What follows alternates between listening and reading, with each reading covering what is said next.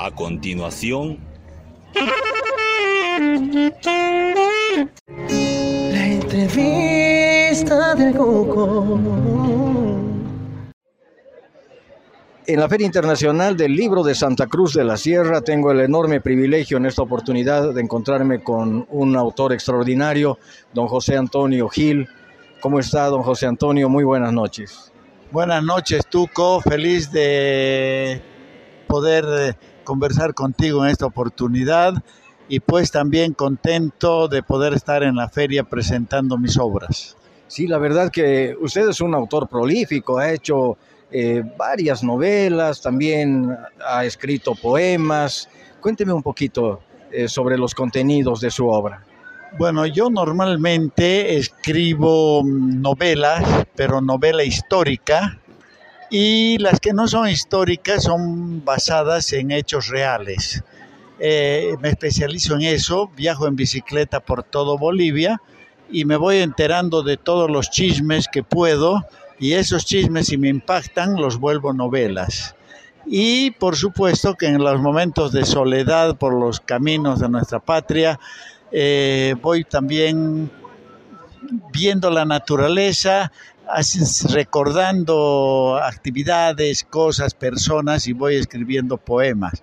Eso creo que es lo que me nutre el viajar por este país. Si ustedes tuviesen eh, la oportunidad de verlo como lo estoy haciendo yo, a don José Antonio Gil no creerían que tiene la edad que tiene. Usted a sus 74 años se mantiene, pero en un estado físico envidiable. Eh, gracias, pero me cuesta. manejar bici, viajar en bicicleta por todo el país, no lo hace cualquiera, ni siquiera un joven. Eh, como le digo, me cuesta. Tengo que, eh, que mm, hacer ejercicios todas las mañanas porque yo creo que esa actividad física te mueve también las neuronas y por eso es que me permito pensar, razonar en mejor forma y además que dicen que la vejez empieza por los pies. Entonces yo sé que la vejez me está correteando y trato de que me alcance lo más lejos posible. Que no lo alcance nunca.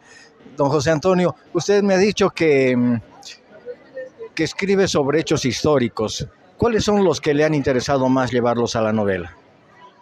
Bueno, tengo una historia que tengo más de 8.000 libros vendidos se llama La Chole y los Mariscales, donde se reivindica a las rabonas, que son desconocidas, que son las mujeres que marchaban en el rabo de los soldados en las guerras de la independencia y los primeros días de la colonia, los primeros años de la colonia, eran sus madres, sus esposas, sus queridas, sus amantes, sus hermanas de los soldados las que les costuraban la ropa, les cocinaban, hacían de enfermeras, y si ellas no iban a la guerra, los soldados no iban. Y en ese libro yo cuento las eh, victorias de Bolivia que tampoco nos han contado. La historia se ha olvidado contarnos que le ganamos pues guerras al Perú, a Chile, a la Argentina, ¿no? Y hay gente que me dice, ¿cómo la Argentina nunca hemos sabido? Bueno, pero en La Paz hay un colegio que se llama Mariscal Brown, hay un equipo de fútbol, una cancha.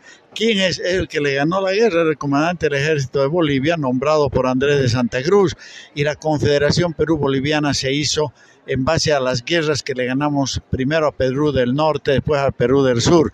Ese tipo de cosas, pero también cuento eh, la odisea que tienen que pasar los muchachos de Cobija, que se llamaba las Tierras Nacionales de Colonia, porque no era Pando todavía, y tienen que pasar por mil vicisitudes para poder llegar a la guerra del Chaco, donde van voluntariamente, donde sus madres, sus novias, sus esposas les hacen sus uniformes, porque no había ni siquiera uniformes para ellos y con eso vienen y entran a la guerra del Chaco y regresan y cuando ellos escriben yo voy a Cobija y saco pues muchas experiencias y escribo una de la historia de ellos, ¿no?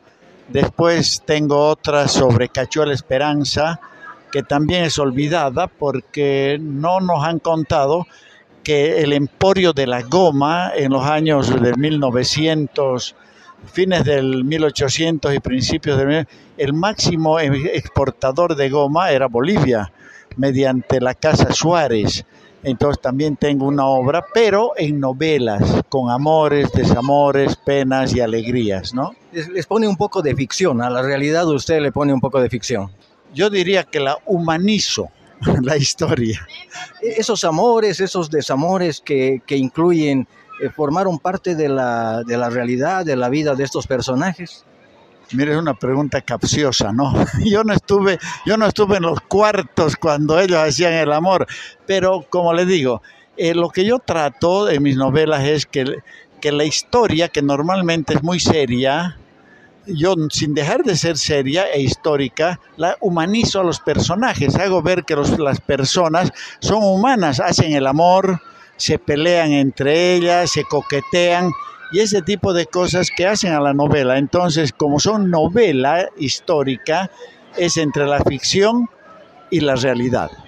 Don José Antonio, usted eh, ha hecho la carrera militar, ha llegado al grado de general y le ha tocado por eso vivir en diferentes lugares del país y conocer eh, de un extremo al otro esta nuestra querida Bolivia.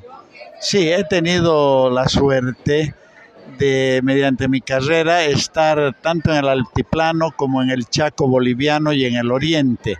Y sus novelas, su trabajo literario, también tiene de todos estos lugares, don José Antonio Gil.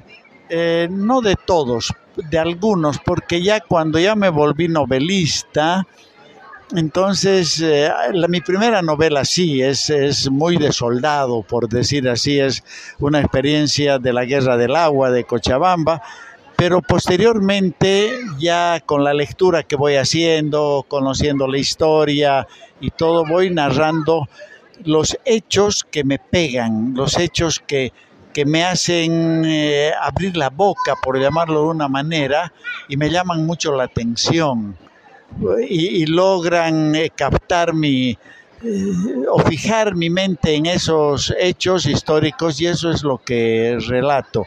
O alguna persona en algunos casos alguna actividad eh, tengo la novela de una prostituta que me llamó mucho la atención ella me contó su vida tengo la historia de Juana Zurduy de Padilla tengo la historia de una pareja que están en un tren cuando explotan eh, una bomba dentro de ellos el 2001 en Londres. Entonces son hechos que, que me han impactado y que yo los he vuelto novela. Qué interesante, la verdad. Usted ha escrito más de 15 novelas. En realidad son 14 novelas 14. y dos eh, libros de versos y poesías, ¿no? Yo no me puedo comprar las 15. ¿Cuál me recomendaría o cuáles me sugeriría usted que sean las primeras en, en que compre para enamorarme de su trabajo?